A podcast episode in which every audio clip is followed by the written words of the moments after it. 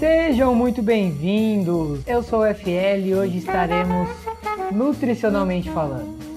Para vocês que têm muitas dúvidas sobre dietas, carboidratos, por que o tomate é um fruto e não um legume, leite integral, semi-desnatado, desnatado, caramba 4, quantos posso fazer uma canoa? Eu quem vos fala sou Felipe Lima.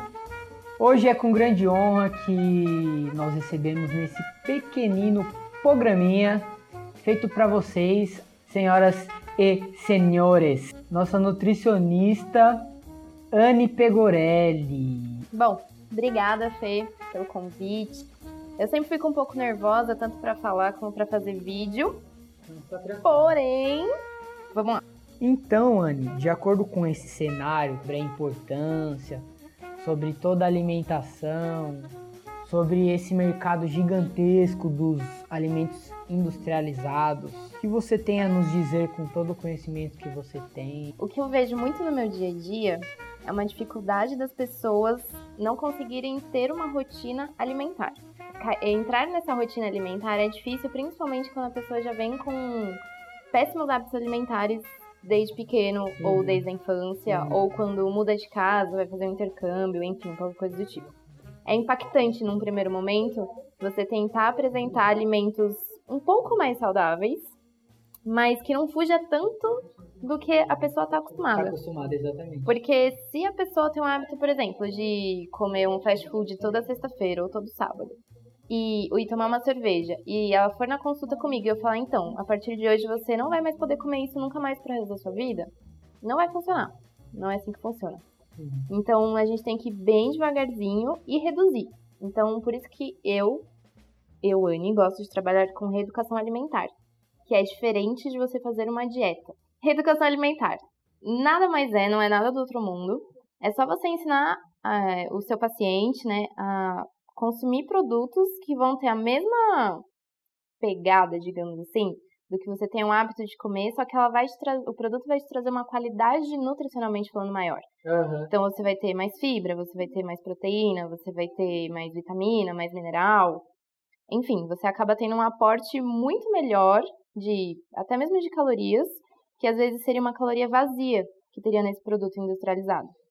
Eu atendo muitos pacientes que reclamam muito de enxaqueca, é, ou só de dor de cabeça, ou quando está próximo da TPM tem uma tensão para menstrual muito gigante.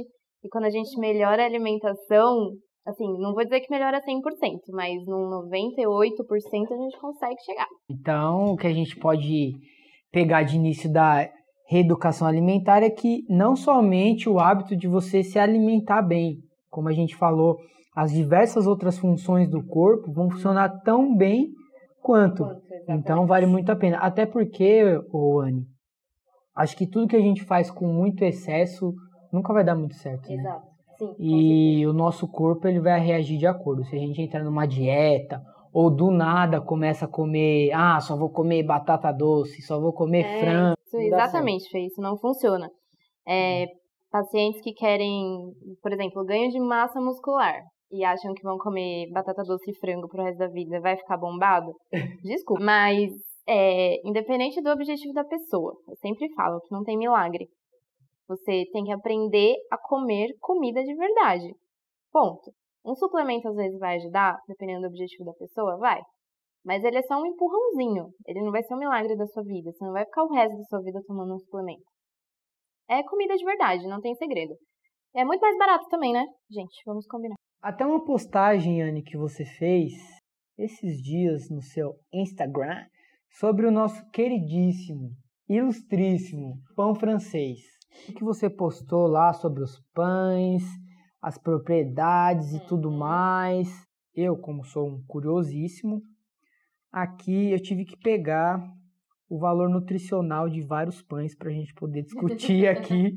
Então a gente pode ver aí o pão francês, o integral, o 15 grãos, o pão zero e por aí vai. Mas a nossa especialista, especialistíssima, nem sei se essa palavra existe, eu acho que não. Fala pra gente, Anne. Pães. Fala do pãozinho francês, né? Que todo mundo, a maioria das pessoas curtem comer um pãozinho com manteiga, né? Maravilhoso. É. Já deu vontade. Vou falar que eu, apesar de ser nutricionista, às vezes também como, gente. Não é pecado comer um pãozinho francês, pelo amor de Deus. o problema não chega nem a ser um problema, né? Assim, a falta de qualidade que tem no pãozinho francês é o que vai acarretar nutricionalmente falando.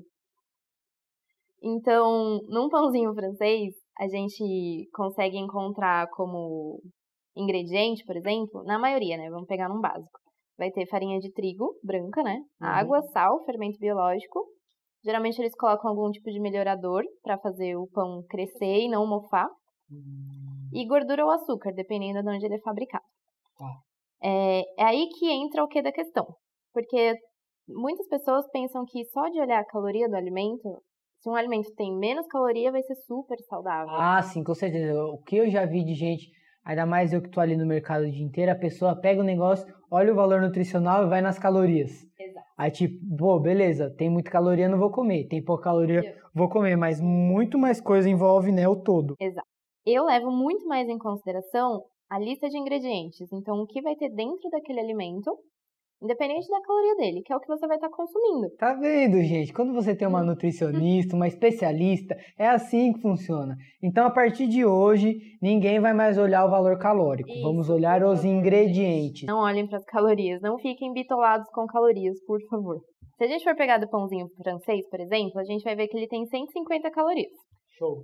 Se a gente for pegar uma tapioca, que às vezes muita gente pega uma tapioca, faz essa substituição, achando que realmente é mais saudável, é. Mas se a gente for olhar a caloria, uma porçãozinha de tapioca, que dá duas colheres de sopa normalmente, vai ter 140 calorias aproximadamente. Uhum, Muito próximo do pão francês, né? uhum. Então, se a pessoa vai por caloria, ah, 10 a menos, 10 a mais, vai no pãozinho francês, né? E aí 10 já... são 10. Exato, e aí já desanda todo o objetivo. Porque se a gente for olhar ingredientes de tapioca, nada mais é do que goma de tapioca. E ah, o mercado tem investido hoje bem legal em marcas que não usem conservante. Então a gente consegue ter ali realmente só goma de tapioca. E ficamos nisso. Uhum. Aí se a gente for pegar um pão integral, isso eu realmente fico muito puta às vezes. Porque eu recebo muitos pacientes que falam, ah, mas eu troquei, tô comendo um pão integral. Aí eu falo, tá, é, infelizmente a indústria coloca uma pegadinha muito triste na embalagem do pão integral. Pessoal, para vocês que gostam de pão integral, tá vendo? Esse podcast é maravilhoso, é sensacional. Aqui você vai conseguir escutar tudo que você não escutaria em outro lugar. E o podcast é bom porque você enjoou, você dá um pause, continua escutando no outro dia, é super fácil para baixar, entendeu? Então, Para um pãozinho sem integral de verdade, primeiro, é, vocês já viram pão francês integral? Em padaria, geralmente tem. 99% das padarias ele não vai ser integral de verdade. Sei disso, agora tem um monte de gente chorando. Nesse momento, muitas pessoas chorando. Aí vai falar, nossa, mas como ela sabe disso? É, eu já trabalhei por quatro anos como nutricionista, supervisora de uma rede de padaria. Triste, O- pessoal. triste. É triste. É triste, mas É triste, mas é verdade. só trabalhamos com verdades. E o pãozinho de forma integral, para ele ser integral de verdade, a gente vai ver a lista de ingredientes do alimento, que não é a tabela nutricional, gente, que nem a gente falou antes. Não liguem tanto para caloria, liguem para a lista de ingredientes. Vá lá. Nunca mais eu vou olhar essa tabela. É, o primeiro alimento que tem que ter nessa lista é farinha de trigo integral. Depois vem o restante. A maioria dos pães hoje no mercado, desse pão de forma, vem como primeiro ingrediente farinha de trigo enriquecida com ferro e ácido fólico, que nada mais é do que a farinha branca. Eles colocam esse nome super É, diferente pra pessoa falar, não, isso daqui é bom. exato. E aí você Olha vai olhar na só. embalagem do pão, tá escrito 100% integral, 0% colesterol. Eles fazem uma palhaçada na frente pra chamar sua atenção e você comprar, e na verdade aquele produto nem é integral de verdade. Pão de leite, pão integral, pão zero. Farinha de trigo enriquecida com ferro e ácido fólico. Foi exatamente o que ela falou. Eu tô com o rótulo do pão aqui na minha mão e é brincadeira. Exato. Meu Deus. Peguei a pessoa certa. Vamos lá.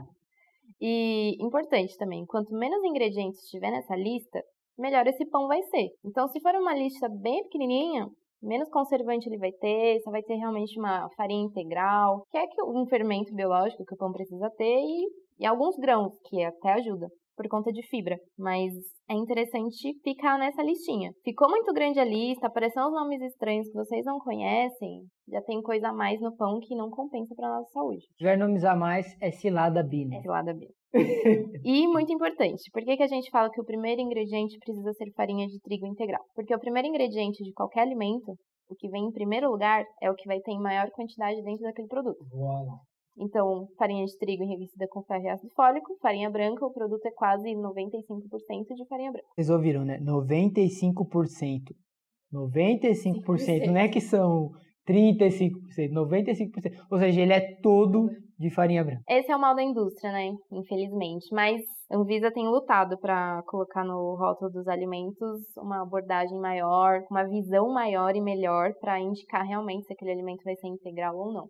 Isso é interessante. Hoje já tem algumas marcas que colocam como se fosse um marca-texto no primeiro item, para você ver que é farinha de trigo integral. O que você nos indica? Eu indico. Para quem gosta muito de comer pão francês, pão de forma, que seja.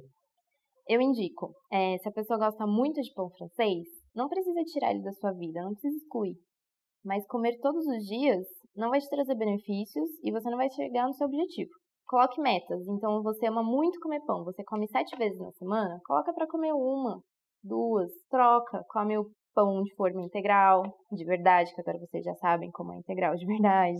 Tapioca, se vocês gostarem, comam tapioca. É... E vão fazendo essas substituições. Não precisa tirar o pão francês para sempre da vida, mas comer todos os dias não vai ajudar. Anne, antes da gente terminar, fala para mim sobre esses pães de forma 15 grãos eu sempre vejo lá e eu vejo também, como eu tô lá no mercado todo dia, eu vejo que sai bastante uhum. e que e uma curiosidade também que eu percebi que a data de validade deles é sempre bem próxima. Sim, é curto, é menor, é, né? Queria saber como é que funciona essa parada desses grãos Os e grãos. porque a data de validade é sempre tão próxima. Sim, é curto, é menor, é. né? Então, os grãos são legais, principalmente por conta da questão da fibra. Então, se o pãozinho, é, aqui vai um, um detalhe importante, é a mesma história. Se ele tiver grãos, mas ele não for integral de verdade, compensa muito mais você comprar os grãos em uma casa de alimentos naturais e comer ele por fora. Show. Do que comer os grãos só porque estão no pão, mas você está comendo muita farinha branca ali em excesso. Se você achar um pãozinho que tem seja 15 grãos, 20 grãos, e seja integral de verdade, acho super válido, porque a quantidade de fibra vai aumentar, tanto do pão quanto dos grãos. E a questão da validade ser melhor, menor, é justamente por conta dos grãos. Quando vai um alimento que tenha grãos envolvido, uhum. é, ele pode desenvolver bactéria com muito mais facilidade. Então ele pode mofar muito mais rápido. Tipo, o grão pode nascer uma árvore no Pouco exagerado. pode nascer, nascer um, um, João pé de feijão, de, é, é isso? Pode ter fungo, pode ter mofo, e aí eles uhum. reduzem a validade para já ter essa margem de segurança. Entendi. Eu ia te fazer uma pergunta bem interessante, a qual eu acabei esquecendo. Mas não tem problema. Ah, legal. Tem um pão aqui que eu vi, ó. Pão 100% integral ômega 3. Como assim? O pão tem um pedaço do peixe lá dentro? ômega 3, as melhores fontes, fatalmente, vai ser de peixes. Como eu aprendi na faculdade, que eu sempre lembro dessa frase minha professora falando, peixes de águas profundas e geladas hum. tem a maior hum. quantidade de ômega 3 e de ômega 6. Mas a gente consegue encontrar outros alimentos. Ah, peraí. É o ômega 3 e o ômega 6? 6? Isso. Ah, que legal. Eu nem sabia que existia o ômega 6. Para você que está ouvindo e também não sabia, além do ômega 3, temos o ômega 6. Vamos lá. A gente consegue encontrar em outras fontes, geralmente em grãos. Grãos sempre tem um pouquinho, mas bem mais baixo. E aí esse pão, a gente tem que ver o que tem nele para ele ter essa fonte de ômega 3. Rola essa Vamos nos basear na lista de ingredientes. E o pão de grãos, quais os benefícios? Benefícios. Grãos, então sempre vamos lembrar de fibra. Fibra é muito importante. Sistema digestivo, vamos dizer assim, também? Ajuda um pouco, mas principalmente para o intestino. Então, para quem tem o intestino muito travado, é essencial que você coma uma quantidade boa de fibra por dia, sempre associada com muita água. Se você comer muita fibra e não tomar água, seu intestino vai travar mais, e aí o negócio vai ficar bem feio. Qual a importância da água, então? É, além, assim, todo mundo fala que pelo menos precisa de 2 litros por dia, né? Não necessariamente, cada um tem a sua necessidade, é, tem gente que bebe mais, tem gente que bebe menos, mas desde que você tome água. Um dos motivos é ajudar nessa funcionalidade para você conseguir ir ao banheiro, Porque quando você come fibra, você acaba formando um bolo fecal. Se você come bastante fibra, ele vai ficando mais consistente, mais duro. Para ele ficar mais amaciado, digamos assim, entra a parte da água. Se você come bastante fibra, ficou muito duro, não tomou água, pensa na hora de sair, meus queridos, não vai ser interessante. Então eu acho que ficou muito claro, né? Comendo fibra, tomando água. água o seu cocôzinho, querido, vai sair tranquilo, Bonitinho. sem você precisar fazer força. Exato. Dá para tirar uma selfie com ele, entendeu? Não precisa ficar ali, nossa, meu Deus, o que, que é isso? Exato, exatamente. Ah, Ana, eu até anotei aqui, ó, em vermelho, para você falar um pouco desses atacantes, que eu acho que eles são porque é um grande problema que a gente encontra se a gente vai tomar um, um Danone, se a, gente, se a gente vai comer um arroz, um feijão, velho, é muito chato. Porque Sim. realmente a gente sabe que para o alimento poder ficar um certo tempo na prateleira, ele precisa ele de alguma coisa. A gente sabe, né, que obviamente numa vida perfeita, qualquer alimento que não tenha conservante seria o ideal 100% para a gente consumir. Uhum. Mas hoje em dia é muito difícil você encontrar um alimento que não tenha conservante. E quando você encontra, o preço é lá em cima. Então, geralmente não cabe no bolso de todo mundo. É, o ideal mesmo seria alimentos sem conservantes. Por quê? A gente pega tanto no pé desses conservantes. Para um alimento aguentar tanto tempo na prateleira, alguma coisa está estranha ali, né? Geralmente mais de um ano. Exatamente. Enlatados, de pacotinhos. Com certeza. Enfim.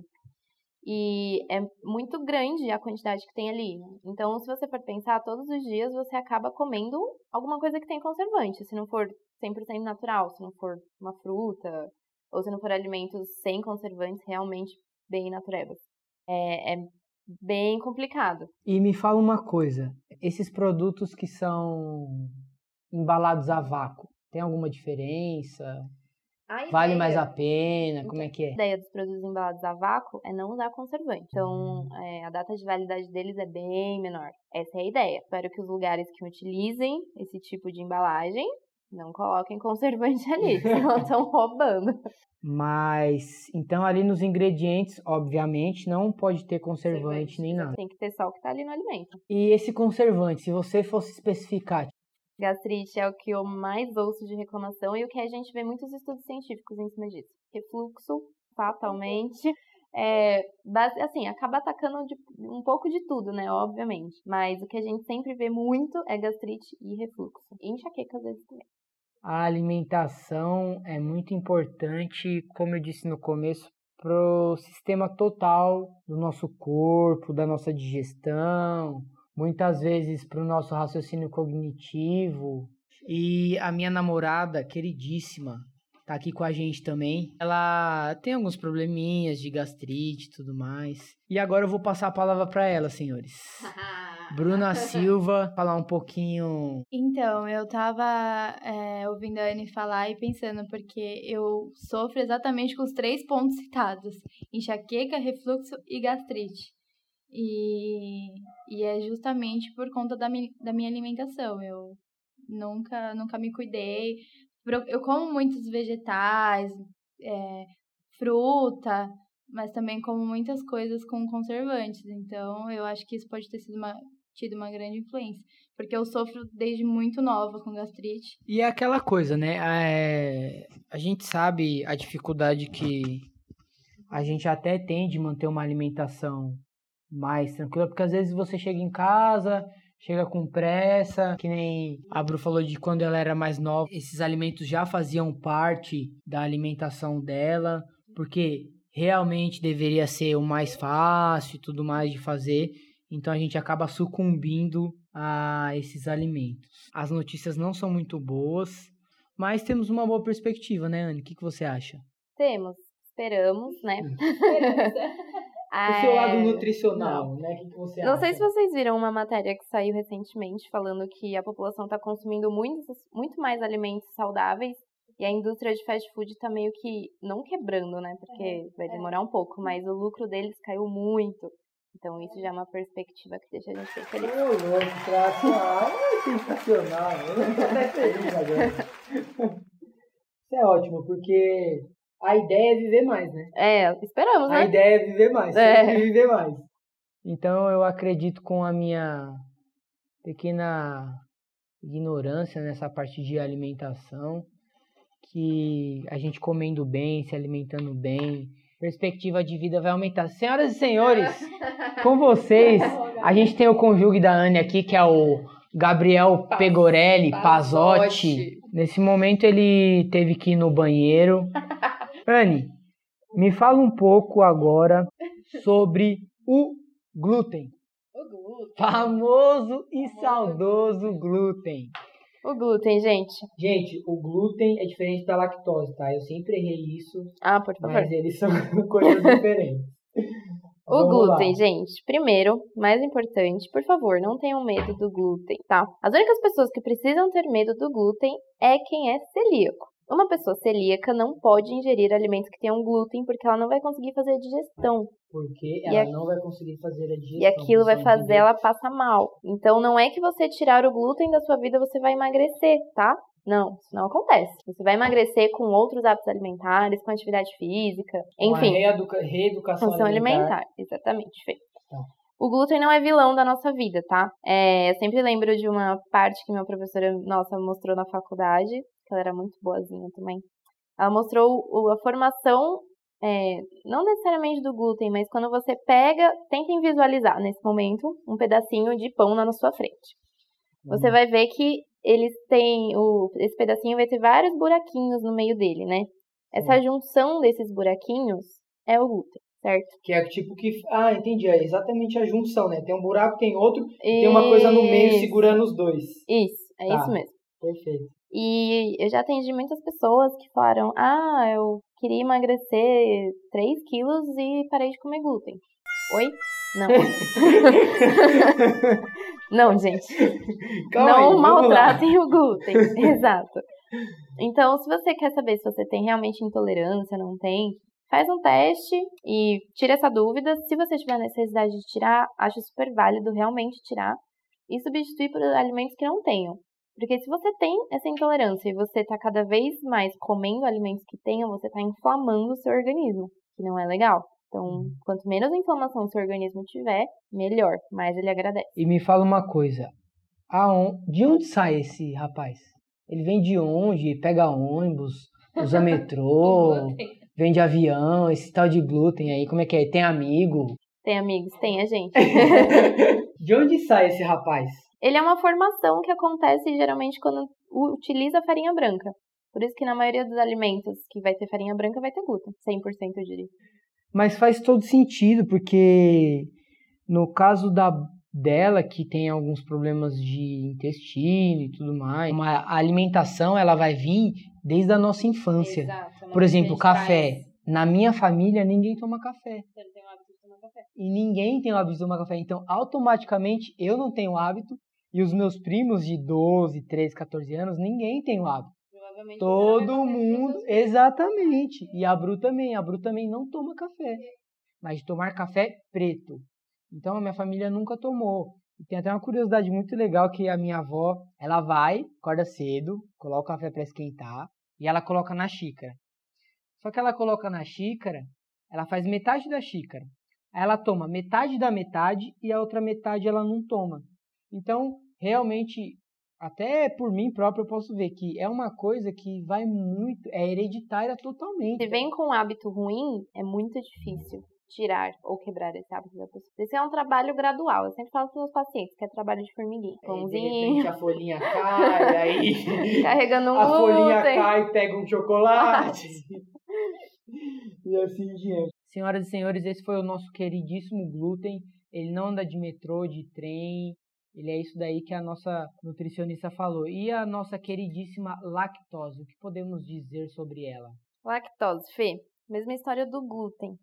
Quem tem intolerância é, ou alergia à lactose, faça um teste, tá? Essa é realmente, eu sempre recomendo para fazer o teste se a pessoa desconfia. No mesmo esquema do glúten, não tirem a lactose porque vocês acham que não vai emagrecer. E me fala uma coisa, como é que faz? Eu chego lá no hospital e falo, ó, eu quero saber se eu sou... Não. Você vai passar num médico ou numa Nutri ou na ginecologista. A nutricionista pode te falar. Pode, ela te dá um encaminhamento. Ah, ela te dá um encaminhamento Legal. e aí você vai fazer o exame bonitinho. Ótimo. E aí vai apontar se você tem ou não. Uhum. Porque é a mesma história do glúten. Não tirem achando que vai emagrecer, gente. Lactose não engorda ninguém. Questão de lactose é importante. é, problemas digestivos. Então, tenho alguns pacientes que não têm intolerância à lactose, foi comprovado. Mas mesmo assim, quando tomam principalmente o leite em si, nem tanto os derivados, relatam problemas intestinais. Então, o intestino solta. Tomou leite, vai no banheiro. Tomou leite, vai no banheiro. Então, não tem o porquê a gente continuar dando leite para essa pessoa se a gente está vendo que tem um problema ali. Uhum. Então, a gente sentido. retira. É Total. lógico. Retira o leite, faz uma substituição se a pessoa sente muita falta. Hoje em dia tem leite de coco, tem leite de amêndoa, tem, de, tem N leites que dá pra fazer essa troquinha. E ela não sente tanta falta. Se ela não se importar, dá pra tirar por completo, porque a gente consegue tirar o cálcio de outros alimentos, não só do leite. Pô, eu sou um cara que eu vou falar pra vocês, como eu disse anteriormente, eu não tomo café preto habitualmente assim no dia a dia. Falando no cafezinho preto, Anne, o que, você acha do cafezinho preto? O problema do café, Fê, é quem gosta de. Lembrando, estamos falando do café preto. Café preto, exato. Primeiro, quem gosta de dar uma enfeitada no café, digamos assim. Então Hum. vai lá, toma um café com chantilly, toma um café com Brigadeiro, brigadeiro. Aí já desandou, perdeu o foco do café. Segundo, quem gosta de tomar café o dia todo e o modo que você vai adoçar esse café é muito importante. Então, se você tá na sua empresa e lá só tem um açúcar tradicional branco, se você for tomar, sei lá, cinco copinhos de café no dia, imagina o quanto de açúcar você já não ingeriu, só no cafezinho, tirando o resto dos alimentos que você já comeu. E também não tem como deixar ele de fora. O açúcar, né? Como não falar do açúcar, aquele negócio gostosinho, que deixa tudo doce, que vai no, na cobertura de chocolate do bolo. Como que, como que a gente faz, Anne? E agora? E agora? Açúcar. açúcar. É, hoje em dia no mercado tem vários açúcares que não fazem tanto mal. Então, nem aconselho adoçante, tá, gente? Adoçante é restritamente para quem tem diabetes. Que aí É, realmente. gente, a gente vai terminar esse podcast sem comer nada, sem comer açúcar, porque, ó, desse jeito não vai dar. Não, açúcar pode comer, mas tem outros tipos de açúcar no mercado hoje em dia que são super mais válidos, Uhum. mais saborosos até. Tem o demerara, tem o xilitol, tem o eritritol. E Eu tenho certeza que eu tenho certeza que como, como eu, todos vocês já, né, já puderam ver. já esses- ouviram já falar. ouviram, já viram na prateleira para comprar. Mas é, esses dois últimos que eu falei, que é o xilitol e o eritritol, ele tem mais para vender em casa de produto natureba. O demerara você encontra facilmente em qualquer mercado hoje. Agora, de todos esses que você falou, eu vi um total de zero. Exatamente. Ninguém nunca Uhum. ouviu, né, ou não reparou, porque ele é um relativamente porque novo, talvez né? seja interessante só vender aquele que faz mal. É, vende já muito mais, né? anos. É, vende muito mais. né? E para você que talvez tenha alguma dificuldade de estômago, pode perceber que realmente isso deve fazer algum sentido para você.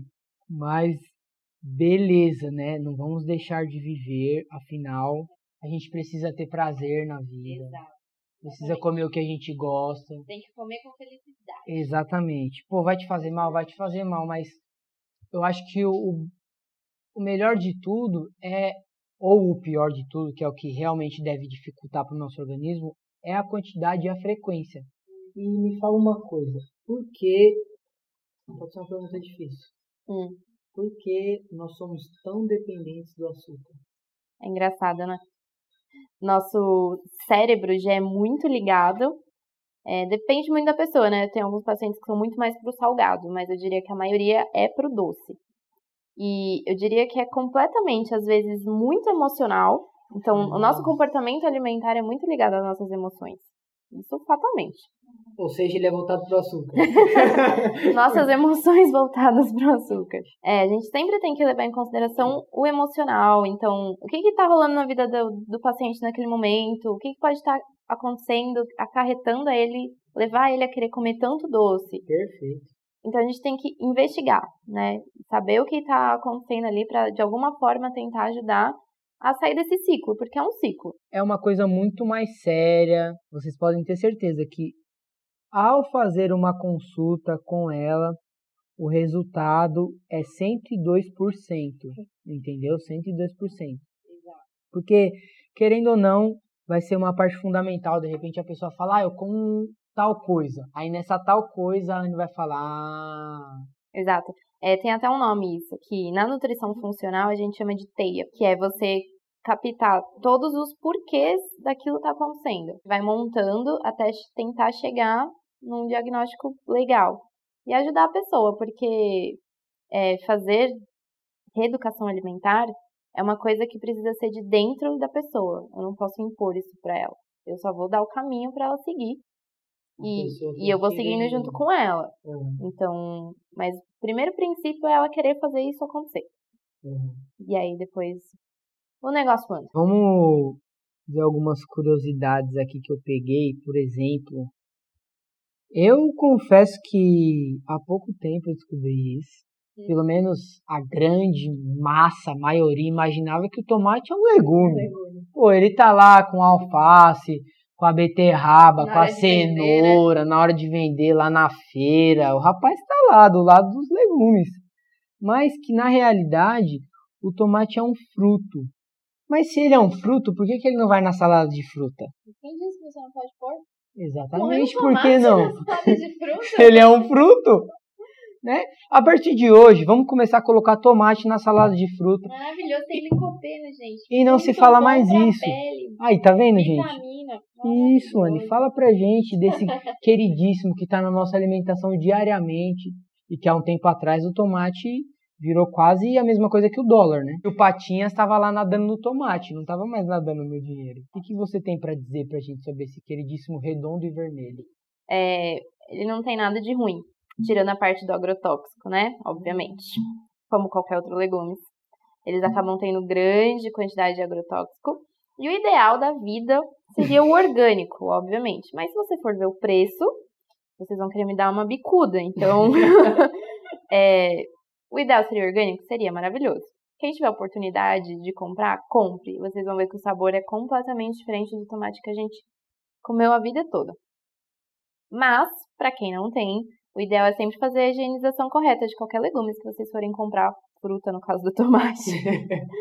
fazer a higienização correta com os produtinhos bem bonitinhos para tentar diminuir esse impacto do agrotóxico. E, ah, lembrei. Você conhece aquela musiquinha do Tomate?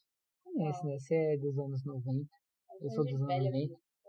Não, mas a, aquela música famosa, Tomatinho Vermelho, pela estrada rolou, rolou. o grande caminhão veio, Tomatinho esmagou. Não conhece a música? Eu conheço, tipo, tá no meu cérebro, mas... Caraca, velho, eu tenho certeza que o pessoal tá cantando, dançando em cima da mesa.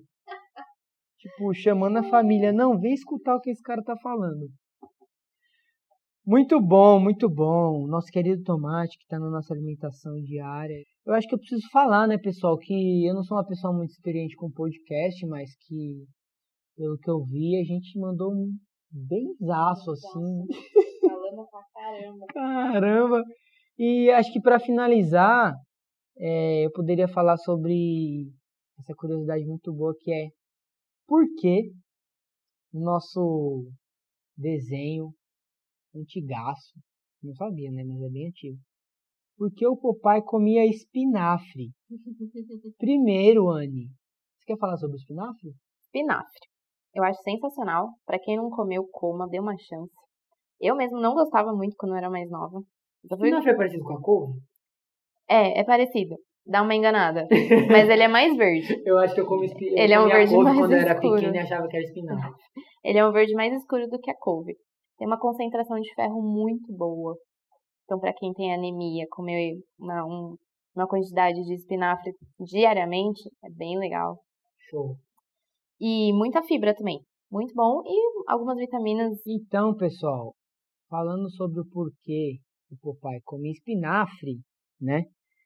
É o seguinte: por causa das lembranças de infância que o cartunista americano, que é o Sr. Elsie Chrysler Seeger, que é o criador do personagem, quando ele era criança, ele sempre recebia um conselho de um marinheiro escocês que se ele quisesse ficar bem forte e até para ele ser capaz de derrubar um elefante, que ele deveria comer muito espinafre. Voa lá, né? O, o cartunista que adorava muito ouvir essas histórias e gostava de ouvir muita história sobre aventura e tudo mais, contada por esse marinheiro, ele acabou se inspirando e criou o Popeye, que apareceu a primeira vez, por incrível que pareça, eu achei que não era tão antigo assim, em 17 de janeiro de 1929. Não foi num desenho, ele apareceu numa tira de jornal, um jornal X lá em Nova York. E acabou virando uma história em quadrinhos e tudo mais. Então, eu acho que veio à tona.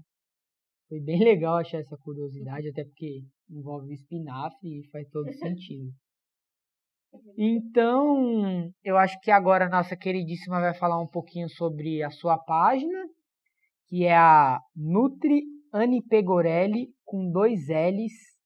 Vocês vão encontrá-la e segui-la no Instagram. Isso. E tem a página onde eu trabalho, que lá a gente sempre coloca receitas, então receitas para quem gosta de doce lá é vida. Vocês vão se realizar lá. Sempre nutricionalmente falando. falando exatamente. Bom. Com uma pegada saudável, mas que é de dar água na boca. Que é arroba. Arroba Clinutri SP lá no Instagram. Vocês vão poder acompanhar também o e-mail para contato da Anne. É nutricionista. Nutricionista. Ponto. Ponto. Anne Pegorelli. Uhum. Arroba gmail.com. Repita. Nutricionista. Ponto. Anne Pegorelli. Arroba gmail.com. Eu atendo na Penha é, para quem mora em outras regiões, parece que é longe, mas não é, gente, tá? Porque eu moro na região oeste e eu vou para a zona leste todos os dias. Então não é longe. Zona leste querida, maravilhosa. Zona leste. E lá na clínica é bem legal porque temos eu que sou nutricionista esportiva. Não falei esse detalhe, né, mas estou caminhando. Verdade. É importante. Estou caminhando para terminar minha pós-graduação em esportiva. Temos a Thaís, que já é nutri esportiva formada e funcional, nutricionista funcional, bem legal.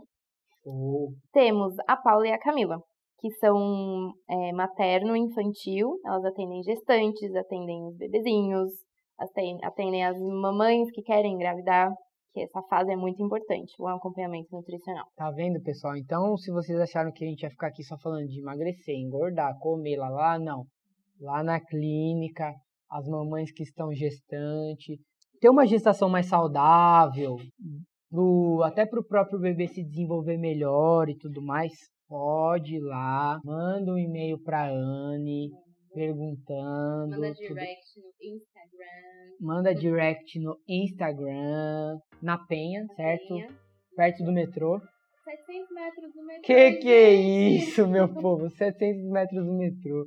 Então, desceu no metrô Penha, 700 metros, você tá lá para encontrar a Anne Pegorelli, tirar todas as suas dúvidas. Manda um e-mail, manda um direct, manda uma carta, um, um pombo, pombo, correio. e também eu vou deixar na descrição do podcast o e-mail do podcast. Não esqueça de deixar o seu comentário falando, pô, o áudio tá legal, o áudio tá uma bosta. Eu acho que vocês deveriam fazer, tipo, esse assunto tem nada a ver. Meu, gostei muito desse assunto, gostei muito do que a Anne falou. Deixe seu comentário, deixe a sua opinião. Através da sua opinião, a gente vai saber o que a gente precisa fazer, o que a gente precisa melhorar e assim em diante. Então, é assim que eu encerro o nosso recém-nascido. Espero que vocês tenham gostado. Pessoal, sem conservante sem olhar a tabela nutricional. Indique para os seus amigos ou para os seus inimigos, obviamente, né, se vocês não gostaram. E é isso, pessoal. Muito obrigado. Ficamos aqui nesse humilde podcast. Um beijo e um abraço.